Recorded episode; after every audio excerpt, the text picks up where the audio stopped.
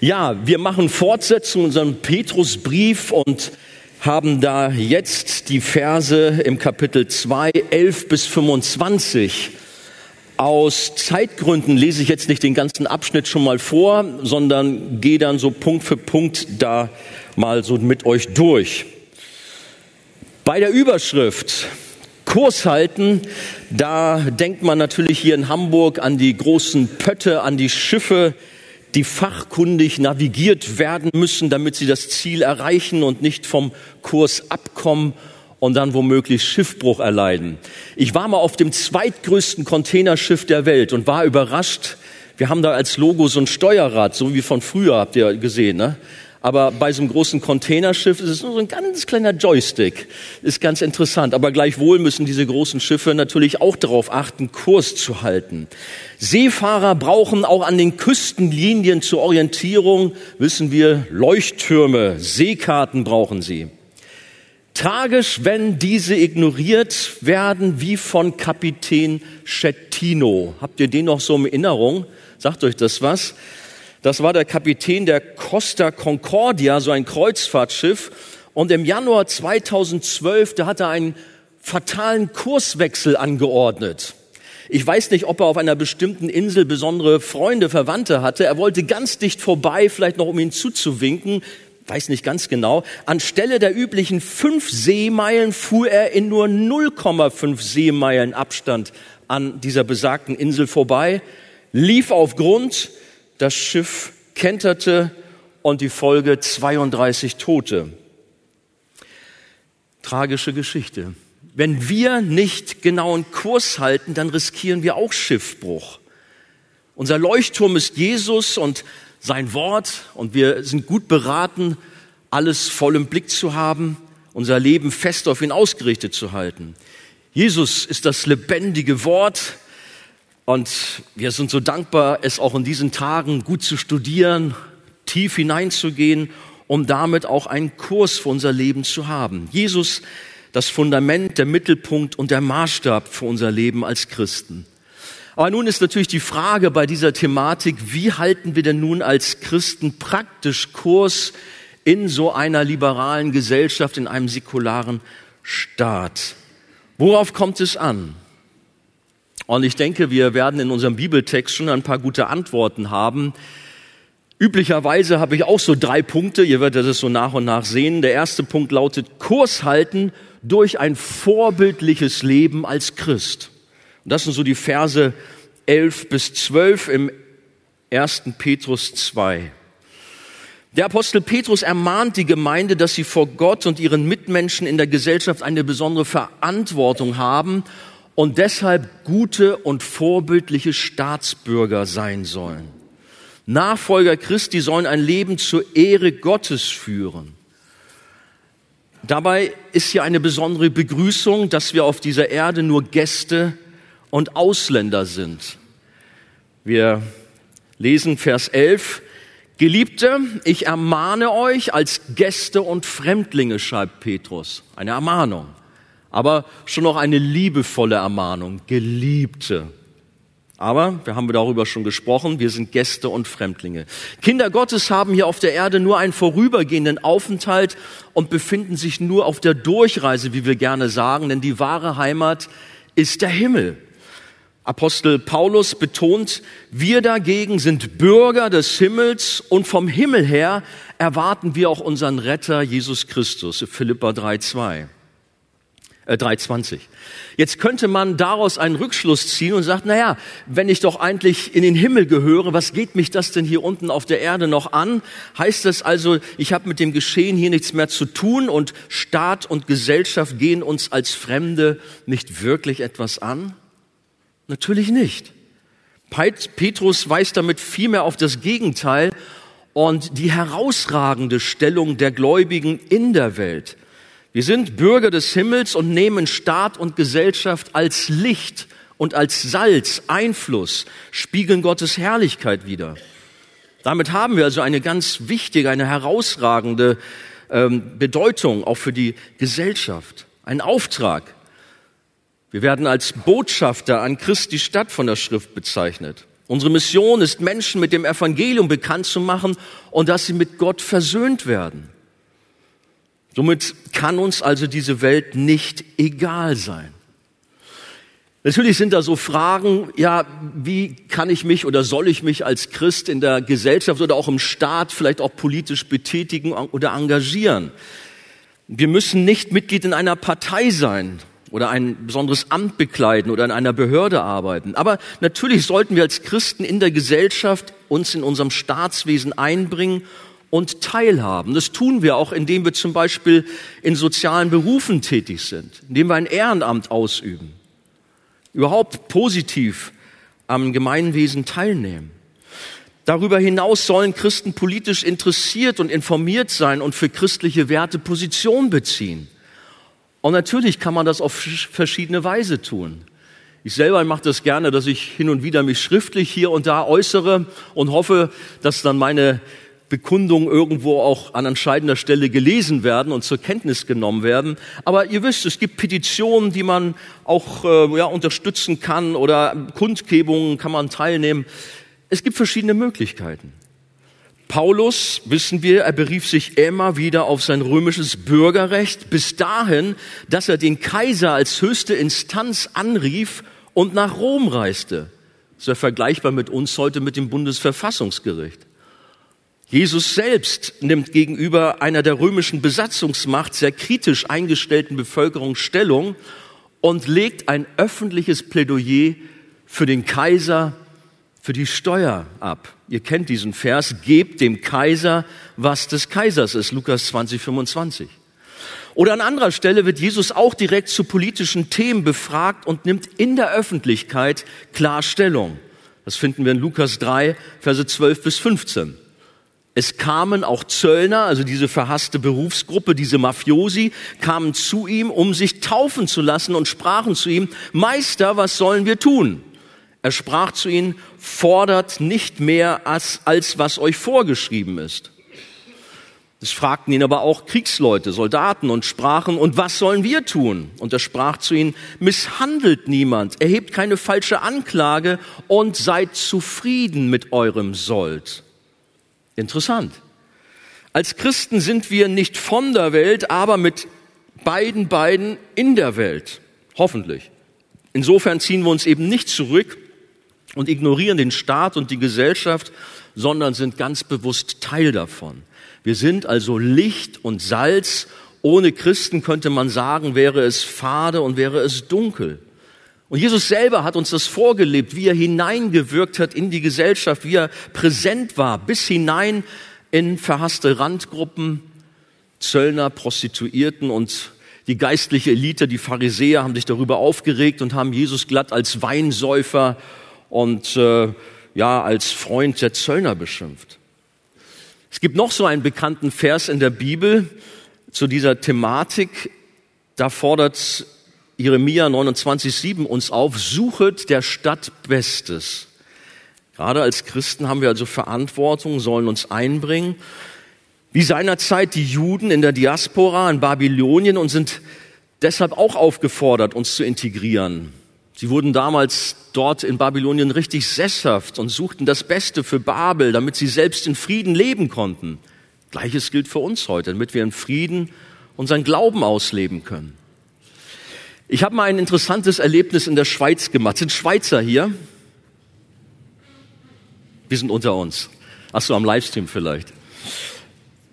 Und zwar war das so, ich weiß nicht mehr, welche Stadt das war. Ich fuhr da mit einem Wagen, wo ich dachte, dass der eigentlich nicht so flott ist. Vielleicht, ja, egal, nicht so viel PS gehabt. Und fuhr auch noch einen steilen Berg hinauf. Und plötzlich tritt ein großer Polizist vor mich hin mit einer Kelle und winkt mich raus. Ich denke, ups, was hast du denn jetzt gemacht? Hast du Fernlicht an oder ist irgendwas mit dir nicht in Ordnung? Und was sagt er? Sie sind so schnell gefahren. Naja, ein Schweizerdeutsch, halt Grüezi und äh, Fahrzeugpapiere, Führerschein. Sie sind zu schnell gefahren. 70 Franken, 70 Frankli Buße, bitteschön. Die sollte ich an Ort und Stelle bezahlen. Ich dachte, du, aber ich hatte sie.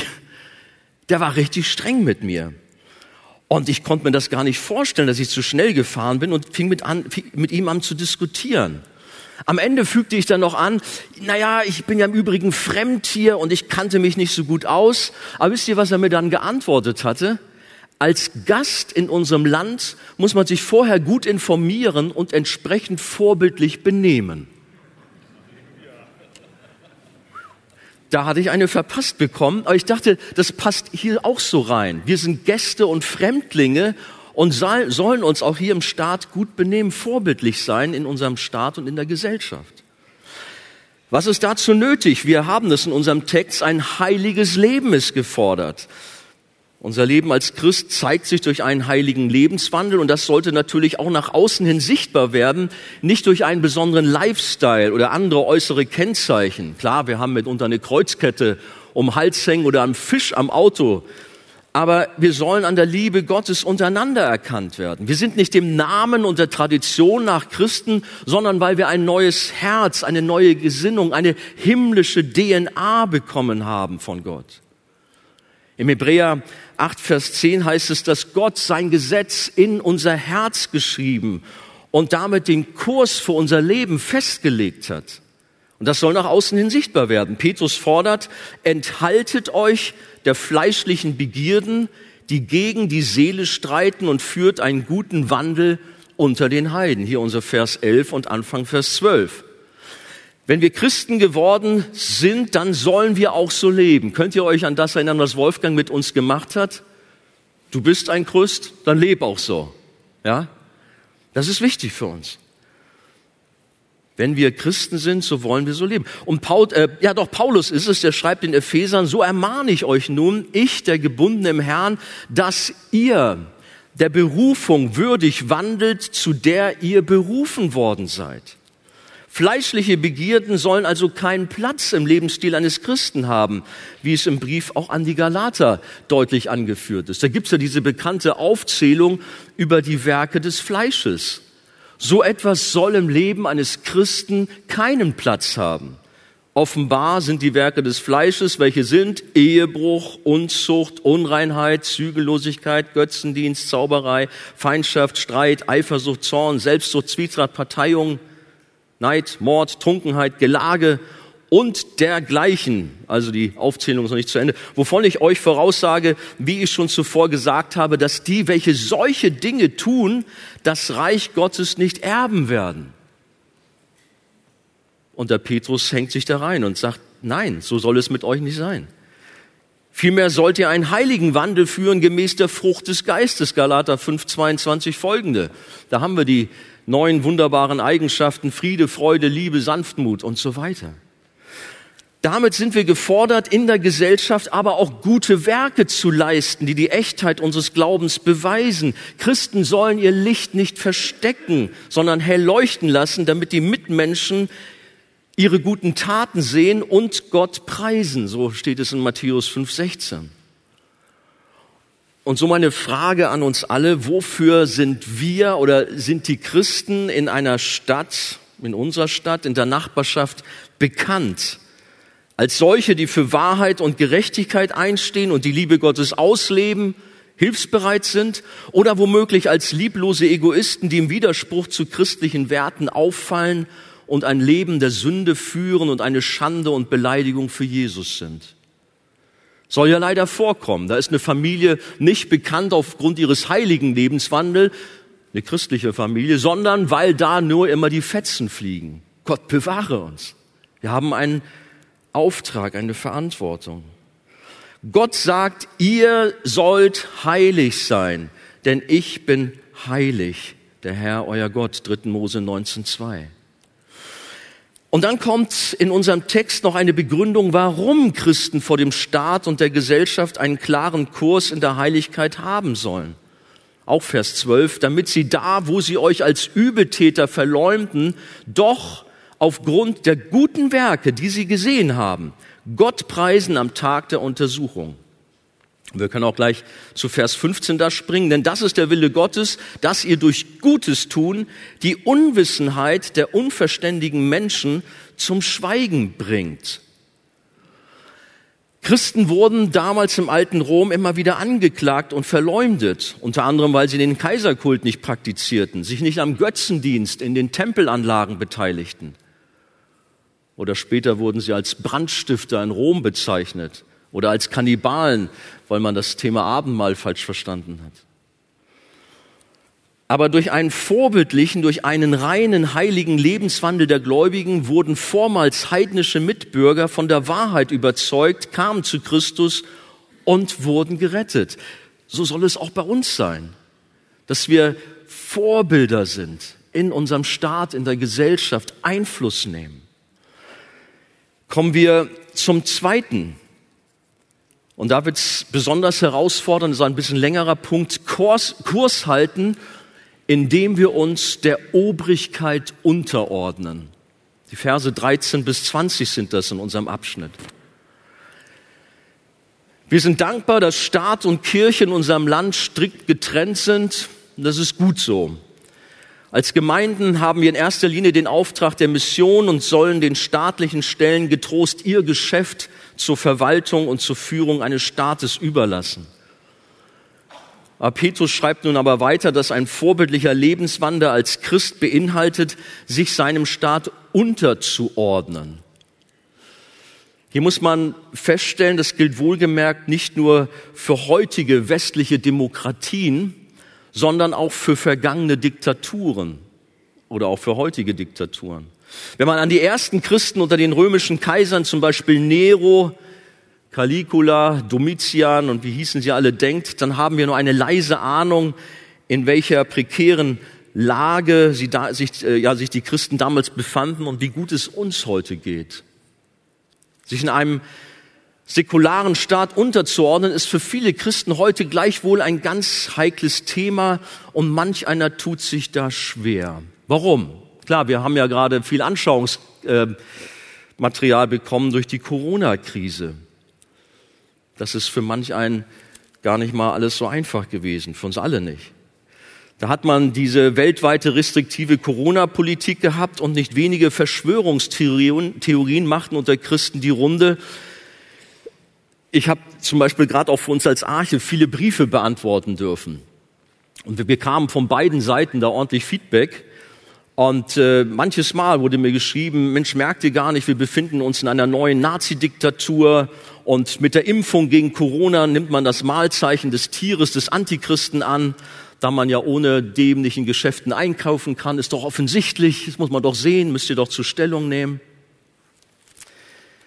Ja, viele Corona-Maßnahmen, die waren sicherlich widersprüchlich, nicht nachzuvollziehen, aber nicht, weil ein Antichrist die Weltherrschaft ausübte, sondern weil Politiker und die beratenden Wissenschaftler und Mediziner oft aufgrund ihrer Unsicherheit und auch in übertriebener Angst in der Pandemie reagiert und entsprechend regiert haben.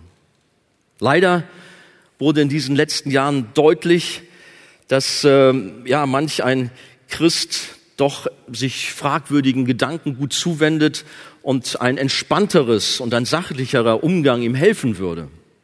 Egal was es ist, ob es die Wahl und Einsetzung von Regierungschefs ist. Ich denke an die ganze Diskussion um Donald Trump. Da hatte sich auch die Christenheit massiv mit eingeschaltet und äh, es ging vieles hin und her an Gerüchten.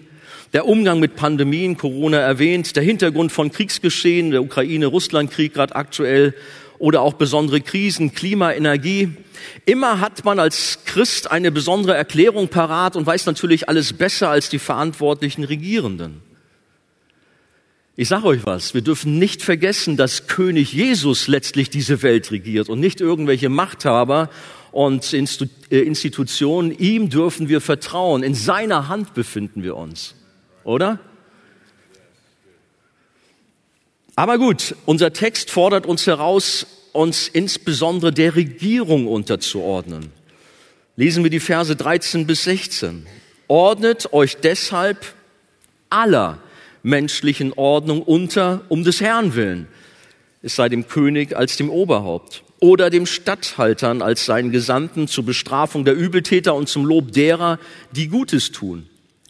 Denn das ist der Wille Gottes, dass ihr durch Gutes tun die Unwissenheit der unverständigen Menschen zum Schweigen bringt. Als Freie und nicht als solche, die die Freiheit als Deckmantel für die Bosheit benutzen, sondern als Knechte Gottes. Klare Worte, die manch einer nicht hören will, wenn er das aktuelle politische Geschehen vor Augen hat und vor Ärger fast schon an ans Auswandern denkt.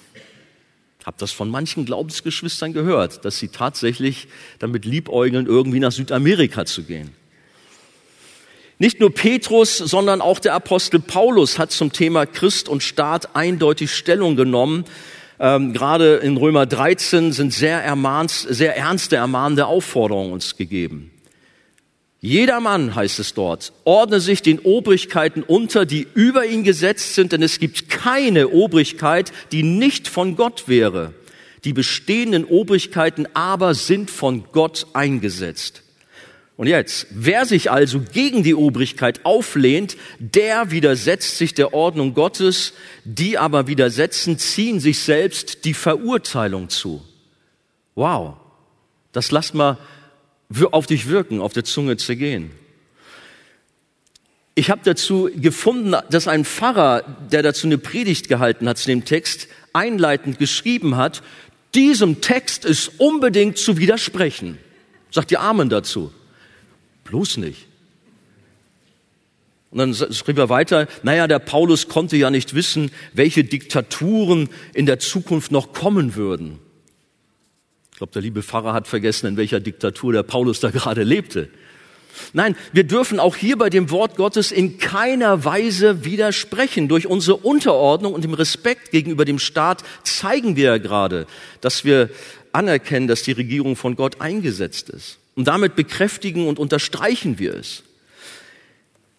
Gott, der die oberste Autorität ist, hat unter sich andere Autoritäten eingesetzt, damit sie die von ihm übertragenen Aufgaben ausüben.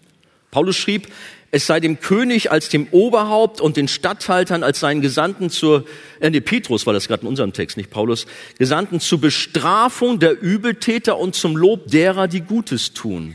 Wir haben es schon gelesen. Das heißt genauso wie in Römer 13,4, da wird der Staat als Gottes Dienerin benannt. Kennt ihr auch.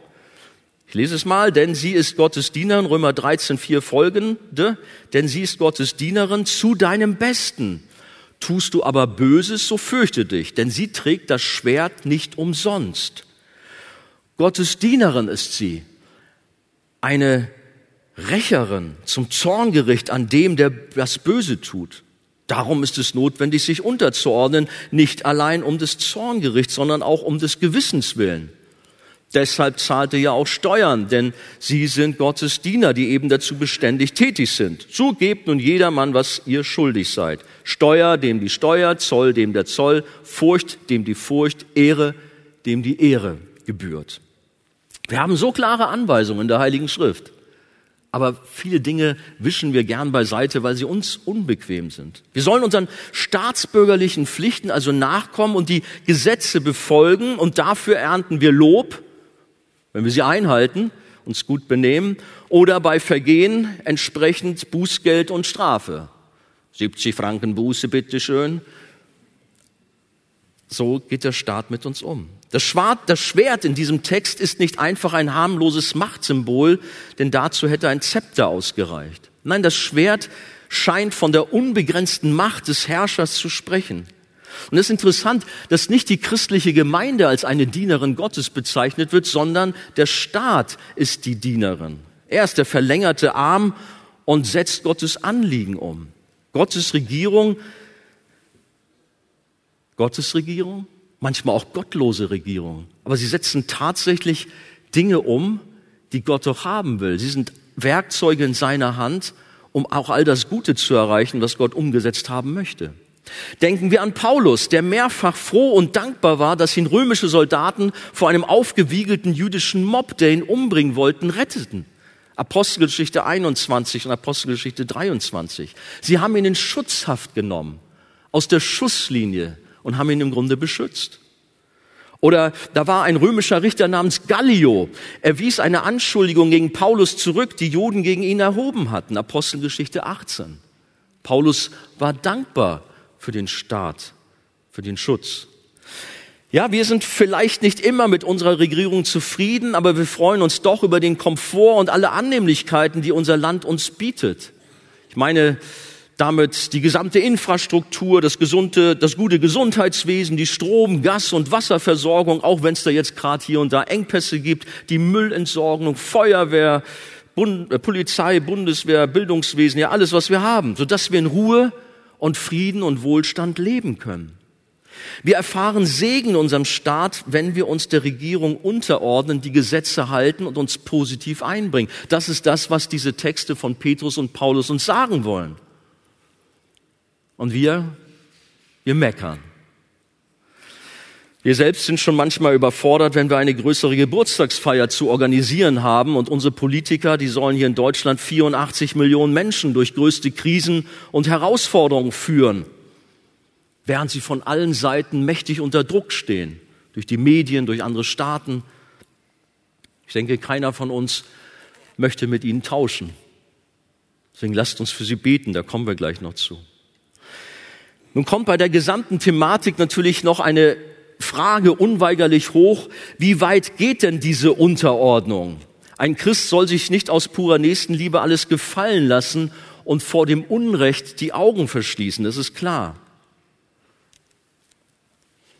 Wir haben den Paulus, er hat sich an den Kaiser gewandt, hatten wir schon erwähnt, oder er hatte Misshandlung im Gefängnis von Philippi nicht widerspruchslos hingenommen, sondern er pochte auf sein römisches Bürgerrecht. Forderte in Philippi von den Verantwortlichen der Stadt eine Entschuldigung, Apostelgeschichte 16. Das heißt, müssen wir immer ohne Ausnahmen alle Regierungen uns unterordnen, ihnen folgen in, jeder, in jedem Punkt? Nein, denn die Bibel sagt an anderer Stelle ganz plakativ, man muss Gott mehr gehorchen als den Menschen. Apostelgeschichte 5, 29. Wobei das manchmal auch gerne von Christen so vorgehalten wird und sie lehnen sich gegen alle möglichen Sachen auf, wo sie meinen, sie brauchen sich da nicht unterordnen. Aber gut, erinnern wir uns in diesem Land an Frauen und Männer Gottes, wie zum Beispiel ein Dietrich Bonhoeffer, die sich genau aus diesen Gründen gegen das Naziregime gestellt haben und sogar ihr Leben opferten. Wenn eine Regierung von Christen verlangt, sich an Gott und seinem Wort zu versündigen und den Glauben verbietet, dann ist eine rote Linie überschritten und wir müssen Gott mehr gehorchen als den Menschen. Ist doch klar. Deshalb haben sich die Apostel seinerzeit auch der obersten jüdischen Gerichtsbarkeit entgegengestellt. Daher überhaupt dieser Ausdruck, man muss Gott mehr gehorchen als den Menschen. In dem Kontext war das.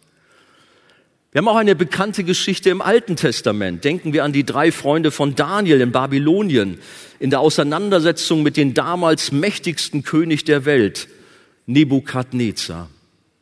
Er ließ eine circa 30 Meter hohe vergoldete Statue von sich anfertigen und in einer Ebene aufstellen und verlangte, dass zu bestimmten Zeiten sich die gesamte Bevölkerung dort zusammenfinden und diese Statue anbeten sollte. Sich niederwerfen sollten sie. Aber hören wir die mutige Antwort der drei Männer, als ihnen mit dem Tod gedroht wurde, wenn sie diesem Erlass nicht Folge leisten. Nebukadnezar, wir haben es nicht nötig dir darauf ein Wort zu erwidern. Wenn es so sein soll, unser Gott, dem wir dienen, kann uns aus dem glühenden Feuerofen erretten und er wird uns bestimmt aus deiner Hand erretten, o König. Und auch wenn es nicht so sein soll, so wisse, o König, dass wir deinen Göttern nicht dienen und auch das goldene Bild nicht anbeten werden, das du aufgestellt hast. Daniel 3. Und sie landeten tatsächlich in diesem Hochofen, verbrannten aber nicht, weil Jesus bei ihnen war und sie beschützte. Aber auffällig ist, dass sie immer im Respekt mit König Nebukadnezar umgehen. Sie waren treue Diener des Staates, so wie auch Daniel, der sogar zum Ministerpräsidenten aufstieg. Aber als die rote Linie überschritten war, in dem gefordert wurde, einem anderen Gott als den ihren anzubeten, da mussten sie ihrem Schöpfer mehr gehorchen als dem König. Gleiches gilt für uns heute. Und wir sollten viel, viel mehr für unsere Glaubensgeschwister in Verfolgung, in Drangsal beten. Ich denke gerade an Afghanistan, ist in der Liste Nummer eins, nicht Nordkorea, aber natürlich auch für Nordkorea sollen wir beten, wo unsere Glaubensgeschwister Geschwister furchtbare Herausforderungen haben. Natürlich sind wir hier sehr dankbar für unabhängige, freie und demokratische Wahlen. Aber letztlich gilt auch da, dass die Fäden immer im Himmel zusammenlaufen und nur Gott entscheidet, welche Staatsform und welche Partei und Führungspersönlichkeit in dem jeweiligen Land das Sagen hat. Gott entscheidet, auch wenn wir unser Kreuz machen. Dem einen oder anderen wird jetzt vielleicht schon heiß, wenn er tiefer denkt, weil man unwillkürlich an dunkle Zeiten denkt, in denen Diktatoren wie Hitler, Stalin, Mao oder aktuell Kim Jong-un und eine Fülle von anderen dunklen Gestalten auf üble Weise in dieser Welt ganze Völker drangsalieren oder es aktuell tun. Vielleicht fragst du, was? Solche Typen soll Gott eingesetzt haben? Das überfordert manch einen. Und doch ist es so, denn Gott regiert diese Welt und nicht der Mensch und auch nicht der Teufel. Die Bibel sagt, Gott setzt Könige ab und setzt Könige ein. Daniel 2, 21. Oder erinnern wir uns an Jesus in seinem Verhör vor dem römischen Statthalter, dem Prokurator Pontius Pilatus, dem verlängerten Arm des Kaisers. Jesus sagt, du hättest gar keine Vollmacht über mich, wenn sie dir nicht von oben her gegeben wäre. Johannes 19.11. Gott entscheidet, wer in einem Land regiert. Aber damit dürfen wir in keiner Weise Gott für das Böse, zum Beispiel für die Gräueltaten des Nationalsozialismus oder des Kommunismus in dieser Welt verantwortlich machen. Denn Gott ist Licht und in ihm ist keine Finsternis. Und der Herr hat mit der Sünde in dieser Welt nichts zu tun. Jakobus 1, 12 bis 18, 1. Johannes 1, 5. Nein, dafür müssen sich die jeweiligen Machthaber und die Regime vor menschlichen Gerichten und letztlich vor Gott verantworten.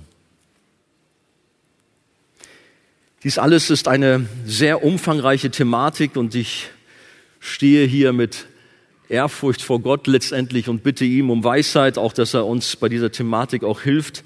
Man kann das nicht so einem Schnelldurchgang in einem Vortrag abhandeln, aber wenn Gott der Schöpfer und der Herr dieser Welt ist, dann schaut er nicht weg oder passiv zu, sondern er hat seinen Plan und sein Ziel mit dieser Welt und den einzelnen Menschen, den er aktiv umsetzt. Und Gott benutzt alle Staatsformen dieser Welt, alle Regierenden dieser Welt, um den Völkern und Nationen gleichermaßen Segen zu schenken, aber auch Gericht zu üben.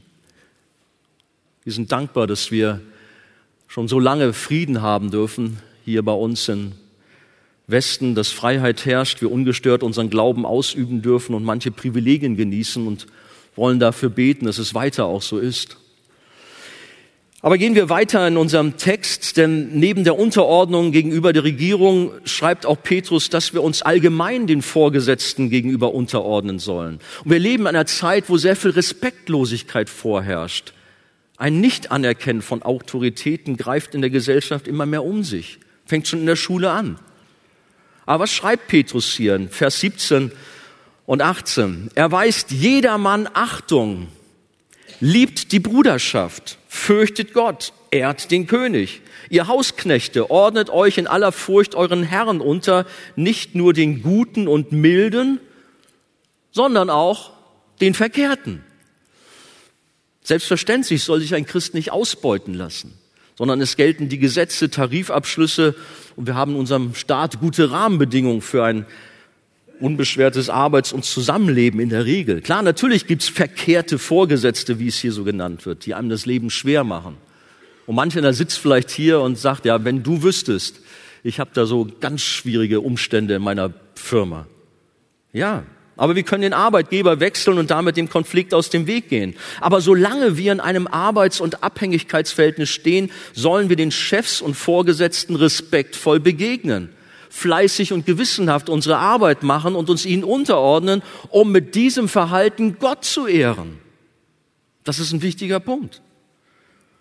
Dann haben wir hier das Wort Bruderschaft. Das macht in unserem Text deutlich, dass das Thema Unterordnung auch für die Gemeinde gilt und man seiner Leiterschaft, den Ältesten und Pastoren nicht das Leben schwer machen soll, wie es in Hebräer 13, 17 heißt, sondern ihnen vielmehr folgen und für sie beten. Und jetzt komme ich zum Thema Gebet. Ich habe das schon mal vorhin kurz angeführt. Wir sollen beten. Wir sind gefordert zu beten und tun das vielleicht viel zu wenig. Zumindest für Regierung. Wichtiges Stichwort.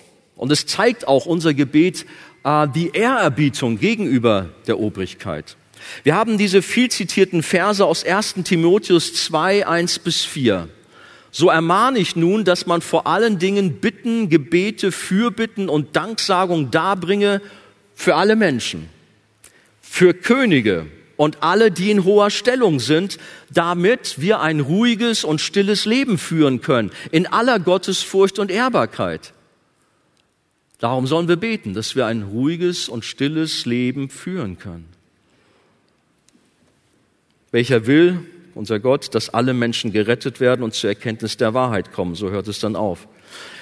Ich frage mal so, haben wir auf unserer Gebetsliste unseren Bundeskanzler Olaf Scholz stehen, den Wirtschaftsminister Robert Habeck, die Außenminister Annalena Baerbock, den Finanzminister Christian Lindner, die Innenministerin Nancy Faeser und auch den Gesundheitsminister Karl Lauterbach.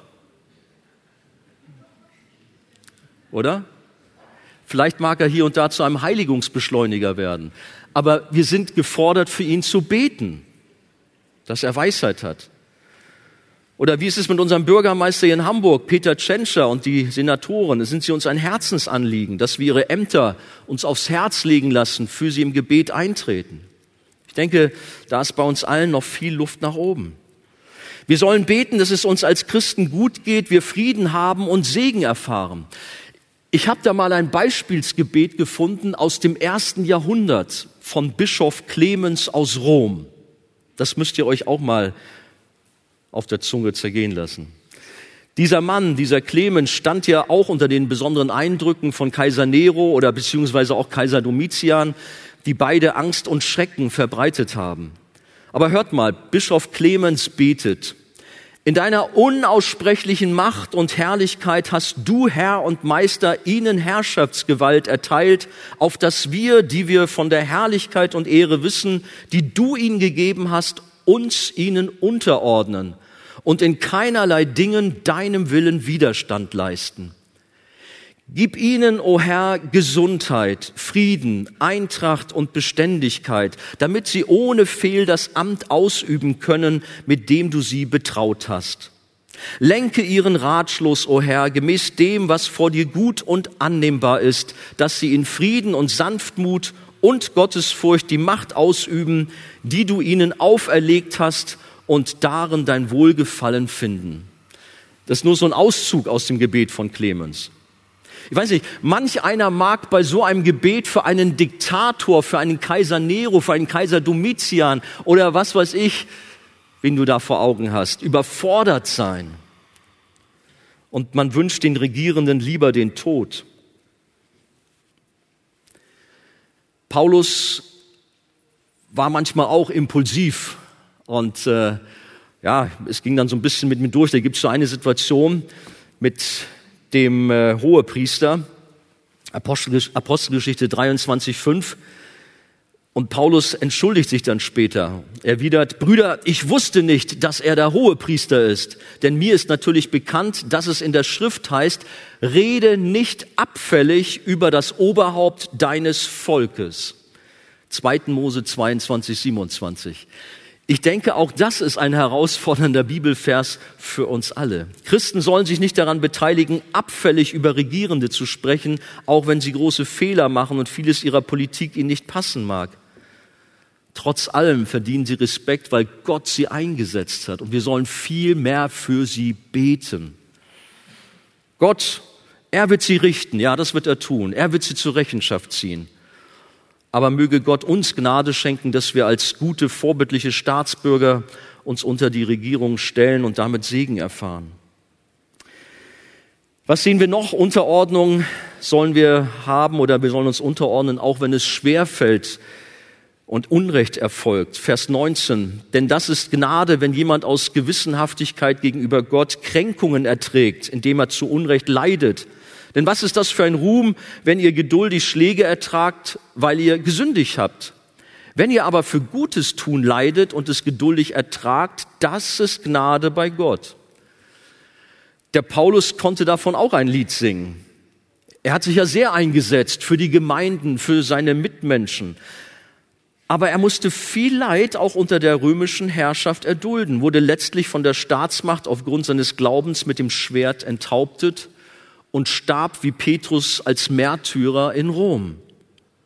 Der damalige Machthaber war kein geringerer als Kaiser Nero, der sich als Gott verehren ließ und sich zu einem, ja, ein, sich einen grausamen Namen gemacht hat. Und wir wissen, unter seiner Regentschaft starben tausende Christen, teilweise auch auf schreckliche Weise in der Arena an Rom. Sie wurden von wilden Tieren zerfleischt oder in seinem Park als lebendige Fackeln verbrannt. Ja, wäre das nicht Grund gewesen für Paulus, auf die Barrikaden zu gehen, die Christenheit zum Aufstand aufzurufen? Nein, Paulus rief nicht zum Umsturz, zur Revolution oder zu einem Sklavenaufstand wie Spartacus auf, sondern er vertraute dem Plan, dem Wort Gottes und stellte sich damit ganz bewusst unter die römische Herrschaft und damit sicher auch gegen seine hitzigen Landsleute, vielleicht auch gegen Mitchristen, die sich gegen Rom auflehnen wollten. Entsprechend war auch das ganze Verhalten der Urgemeinde. Wir sehen da nicht irgendwie ein Aufbegehren, sondern sie stellen sich unter, sie beten für ihre Regierung. Jesus selbst hat mehr als deutlich gemacht, dass er keine politischen Ziele verfolgt, sondern dass sein Reich eben nicht von dieser Welt ist, auch wenn es schon jetzt und hier anbricht. Und wir natürlich sehr wohl Verantwortung haben. Wir haben davon eingangs gesprochen. Kurs halten in Staat und Gesellschaft heißt für Christen, gegen den Strom zu schwimmen und nicht dem Mainstream, dem Zeitgeist zu folgen. Und das bringt bisweilen auch Nachteile, Kränkungen mit sich. Mobbing, Ausgrenzung. Und ich schätze, wir sitzen hier zusammen und jeder kann Beispiele aus seinem Leben erzählen, wo er das erfahren hat. Schule, Uni, Arbeitsplatz. Einfach so in der Nachbarschaft, in der Gesellschaft, aufgrund deines christlichen Denkens. Ja, wir sind dankbar für unsere freie Gesellschaft, für unseren demokratischen Staat und dass jeder nach seiner Vorstellung leben darf. Nur leider hört diese Toleranz bei bibeltreuen Christen sehr schnell auf und man wird als politisch unkorrekt in eine rechte Ecke gestellt, sogar als Nazi verunglimpft, wenn man eine andere Meinung hat als der des Mainstreams. Christen sind gefordert, die Werte und Wahrheiten der Bibel entschieden aber auch mit Weisheit zu vertreten, sichtbar hochzuhalten und sich so auch für Religionsfreiheit einzusetzen. Bestimmte Wahrheiten aus der Bibel, gerade über Unmoral, die will man nicht hören und sie werden mittlerweile sogar von vielen Christen verworfen, die dem Zeitgeist folgen und sich und ihrem Glauben wie ein Chamäleon dem Mainstream anpassen und damit der Sünde die Tore öffnen. Es ist ein sehr ernstes Thema, was ich hier gerade anspreche. Und es macht mich sehr betroffen, was ich so auch hier gerade in Deutschland beobachten muss. Wir leben in einer unruhigen Zeit und alles scheint irgendwo im Wandel begriffen. Aber nein, Jesus und die Schrift stehen fest wie ein Felsen und die Gemeinde ist Pfeiler und Bollwerk der Wahrheit. Wir haben einen Auftrag, liebe Geschwister, die Werte der Schrift, das Evangelium hochzuhalten. Wir haben den Auftrag, Kurs zu halten, gemäß der Wahrheit der Heiligen Schrift. Wir werden nachher noch ein Seminar mit Björn Gödderts haben. Da heißt es Kurs halten in einer moralisch verdrehten Gesellschaft. Da geht er noch etwas näher in verschiedene Bereiche dort ein. Aber lasst mich dennoch ein paar Dinge sagen. Was heißt denn Kurs halten ganz praktisch bei diesen Fragen? Wir vertreten als Christen, dass nur die Ehe zwischen Ehemann und Ehefrau von Gott eingesetzt und gesegnet ist. Die Gemeinde Jesu kann nicht Segen aussprechen, den Gott verweigert. Das passt nicht, das geht nicht. Die Ehe für alle widerspricht den Geboten Gottes. Und die Bibel warnt an vielen Stellen vor der Sünde der Unzucht, die nichts anderes meint als alle sexuellen Beziehungen und Handlungen außerhalb der Ehe von Ehemann und Ehefrau. Nein, die sogenannte freie Liebe ist keine Freiheit, sondern es sind Auswüchse der Sklaverei der Sünde, sind sogar Kennzeichen des Gerichtes Gottes für Menschen, die ohne ihn als ihren Schöpfer leben, die er dahingegeben hat. Römer 1, Vers 18 und folgende. Ausgelebte Sexualität von Gleichgeschlechtlichen steht gegen Gottes Gebote, ist eine Sünde, genau wie Ehebruch, der bekanntlich in den Gedanken beginnt. Wer zu Jesus kommt, der wird nicht so bleiben wie vorher. Gott verändert und macht uns frei von jeder Sünde und auch von moralischen Verfehlungen. 1. Korinther 6, 9 bis 11 führt das sehr detailliert auf. Als Christen halten wir auch Kurs, indem wir unsere Familien und auch das ungeborene Leben schützen und gegen Abtreibung Position beziehen.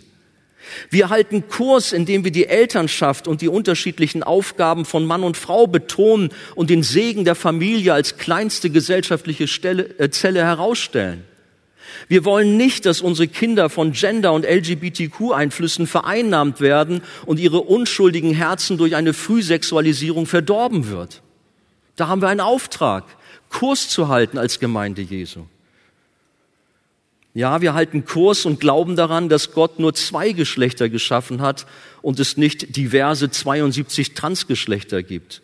Gott schuf den Menschen als Mann und Frau, aber wir haben Pseudowissenschaftler, die meinen, dass man sich je nach Gefühl mal für das eine und mal für das andere Geschlecht entscheiden kann.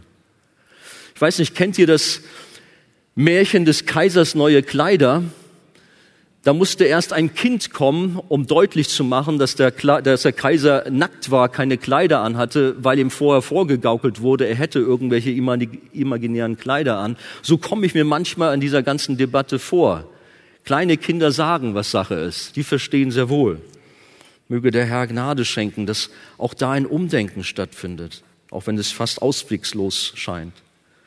Ja, es scheint so, als würde sich mehr und mehr eine neue Ersatzreligion schleichend in der westlichen Welt ausbreiten mit dem Zeichen der Regenbogenflagge. Gott hat den Regenbogen einst gesetzt als Zeichen seiner Liebe zu uns Menschen, zur Versöhnung, nachdem er aufgrund der großen Sünde der Menschen mit der Sintflut Gericht ausgeübt hatte. Die Regenbogenflagge hingegen ist ein Zeichen der Rebellion gegen Gottes Gebote und steht gegen Gottes Schöpfung und gegen die biblische Ehe und Familie. Unter dem Begriff Dekonstruktion sind leider auch in der evangelikalen Welt manche Kräfte am Werk, die christliche Wahrheiten über Bord werfen und das Evangelium verdrehen und untergraben. Ihr Lieben, es heißt Kurs zu halten, es heißt aufzustehen und das Evangelium hineinzubringen, auch in den Kirchen und Gemeinden unseres Landes. Es ist viel, viel Not. Wir sollen wachsam sein und gegen Irrlehrer aufstehen. Eine Warnung des Propheten Jesaja gilt heute mehr denn je. Jesaja 5, Vers 20. Wehe denen, die Böses gut und Gutes böse nennen, die Finsternis zu Licht und Licht zu Finsternis erklären, die Bitteres süß und Süßes bitter nennen. Aber sie müssen sich alle selber vor Gott verantworten. Aber beten wir, dass Gott Gnade schenkt. Mein letzter Punkt ist auch kürzer. Wir sollen Kurs halten, indem wir dem Vorbild Christi folgen. Verse 21 bis 25. Wir leben in einer sehr unsicheren Zeit voller Chaos, mancher Irrwege und es braucht klare Orientierung. Und wie eingangs gesagt, ist Jesus und sein Wort unser Leuchtturm. Unser Kompass zeigt auf J wie Jesus. So sind wir immer auf dem richtigen Weg. Wenn wir ihm vom ganzen Herzen nachfolgen und seinem Vorbild nacheifern, ihm nachahmen, dann sind wir auf Kurs. Aber dennoch, was bedeutet es, dem Vorbild von Jesus nachzufolgen? Es heißt, in seine Fußspuren zu treten und das zu tun, was er auch getan hat. Und um das zu verstehen, sollte man sich vor Augen führen, was genau das Leben von Jesus ausgemacht hat. Denn wir sollen so sein wie er so sein wie Jesus. Sein Leben war geprägt von Gehorsam zu seinem Vater. Sein Leben war geprägt von der Kraft des Heiligen Geistes. Sein Leben war geprägt von einem selbstlosen Dienst an anderen Menschen. Sein Leben war geprägt von Eifer, Hingabe, Selbstbeherrschung, Demut, Sanftmut, Freundlichkeit, Liebe und Treue. Sein Leben war auch geprägt von Geduld im Leid und der Ausdauer trotz Misshandlung. So heißt es, Jesus nachzufolgen beinhaltet auch Leid. Vers 21. Denn dazu seid ihr berufen, weil auch Christus für uns gelitten und uns ein Vorbild hinterlassen hat, damit ihr seinen Fußstapfen nachfolgt. Er hat keine Sünde getan. Es ist auch kein Betrug in seinem Mund gefunden worden. Als er geschmäht wurde, schmähte er nicht wieder. Als er litt, drohte er nicht, sondern übergab es dem, der gerecht richtet. Nachfolger Christi sein heißt, unserer Berufung als Christen würdig zu leben und das nicht nur in guten Zeiten, sondern auch wenn es schwer wird und wir Verfolgung erfahren. Dabei sollen wir auch ohne zu klagen Leid ertragen, bereit sein, für Jesus Nachteile in Kauf zu nehmen. Jesus sagt, wenn jemand mir nachkommen will, so verleugne er sich selbst und nehme sein Kreuz auf sich und folge mir nach. Ja, es ist bisweilen sehr herausfordernd. Es bringt uns an unsere Grenzen. Aber wir dürfen uns dabei in Gottes Arme fallen lassen und seiner Führung anbefehlen. Wir vertrauen unserem Herrn und Retter. Mit Jesus an der Seite können wir Kurs halten. Und das ist gerade wichtig auch am Ende dieses Abschnittes, sonst denkt man, man ist überfordert. Wir haben Jesus. Jesus nachzufolgen heißt eben auch das Evangelium im Zentrum unseres Lebens zu haben. Klar, wie halten wir Kurs in einer antigöttlichen Gesellschaft, liberal, in einem säkularen, ja, bisweilen auch antichristlichen Staat? Der Apostel Petrus erinnert uns an das Zentrale des Evangeliums, Vers 24. Er weist auf das Kreuz von Golgatha. Was sagt er? Er hat unsere Sünden selbst an seinem Leib getragen auf dem Holz, damit wir den Sünden gestorben, der Gerechtigkeit leben mögen. Durch seine Wunden seid ihr heil geworden. Wir erinnern uns an Jesaja 53. Mit dem Kreuz im Fokus sind wir klar auf Kurs und können das Ziel nicht verfehlen. Jesus hat für uns die Erlösung vollbracht und durch sein Sterben haben wir das Leben. Durch seine Wunden sind wir gerettet worden. Die beste Nachricht der Welt, das Evangelium, die frohe Botschaft von Jesus ist das, worauf es ankommt. Jesus, sein Wort ist das Fundament unseres Lebens. Jesus hat aus Liebe zu uns die Herrlichkeit des Himmels verlassen, um hier auf der Erde ein perfektes, vorbildliches, sündloses Leben zu führen. Und man lehnte ihn ab. Man schlug ihn an ein Kreuz. Dies aber war der Schlüssel zur Erlösung, denn Jesus nahm unsere Schuld und Vergehen auf sich und er trug am Kreuz stellvertretend für uns, die wir an ihn glauben, die gerechte Strafe. Und wir sind aufgerufen, aus Liebe und Dankbarkeit seinem Vorbild zu folgen. Jesus ist unser guter Hirte, der Hüter unserer Seelen. Er bringt uns sicher ans Ziel. Wie schon gerade gesagt, Kurs halten klingt auch nach Anstrengung. Ja, es ist bisweilen sehr herausfordernd.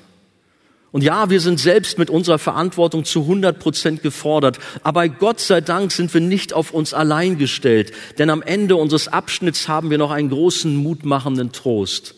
Wir lesen, denn ihr wart wie Schafe, die in die Irre gehen. Jetzt aber habt ihr euch bekehrt zu dem Hirten und Hüter eurer Seelen, Vers 25. Ohne Jesus waren wir verloren, wir folgten Irrwegen. Wir hatten alle unseren eigenen Kurs, der uns auf direkten Weg ins Verderben führte. Aber als dann der gute Hirte in unser Leben trat und uns zu Schafen seiner Herde machte, da wurde alles anders. Er gab uns eine neue Ausrichtung. Er verschaffte uns einen neuen Kurs. Ich bin mir bewusst, heute Morgen ist eine sehr herausfordernde Thematik und der Herr möge uns helfen, wie man sich als Kind Gottes in rechter Weise in der Gesellschaft und dem Staat gegenüber verhält. Aber wir dürfen in unserem Retter, in unserem Herrn zur Ruhe kommen. Er ist der gute Hirte. Wir dürfen ihm vertrauen. Er ist der Hüter unserer Seelen. Stellt euch das mal vor. Er beschützt uns, umgibt uns von allen Seiten. Niemand wird uns aus seiner Hand reißen. Er leitet uns. Wir sind seine Schafe. Er leitet uns sicher ans Ziel. Und er selbst sorgt dafür, dass wir den Kurs halten. Der Herr ist unser guter Hirte und seine Gnade und sein Erbarmen werden uns sein Leben lang verfolgen, wie es im Psalm 23 so schön heißt. Wir sind aufgerufen, Kurs zu halten und ich bin gespannt, was der Herr auch noch heute zu uns sagen wird, auch durch die Botschaft des ersten Petrusbriefes. Aber wir haben Jesus als Vorbild. Auf ihn schauen wir und dann halten wir Kurs. Was hat Jesus gesagt? Ich bin der Weg und die Wahrheit und das Leben. Niemand kommt zum Vater als nur durch mich. Sagt ihr Amen? Stehen wir auf. Herr, wir haben in der Tat hier schwierige Themen zu fassen und wir brauchen viel Weisheit, viel Gnade für unser tägliches Leben im Staat, in der Gesellschaft. Ja, Herr, du hast uns aufgerufen, vorbildliche Christen zu sein und ja, wir sind Licht und Salz. Bitte, Herr Jesus, gib Gnade, Herr, dass wir positiv Einfluss nehmen, da wo du uns hinstellst. Aber wir wollen an dieser Stelle auch ganz bewusst für die Verantwortlichen unseres Landes, unserer Länder bitten. Herr, gib du ihnen Weisheit. Hilf den Regierenden dieser Welt, dass wir als dein Volk auch im Frieden leben können. Herr, dass auch deine Gnade noch viele Menschen auch erreicht. Jesus, wir bitten um dein Erbarmen, bitten dich auch weiter an diesem Tag für dein Reden zu uns. Amen.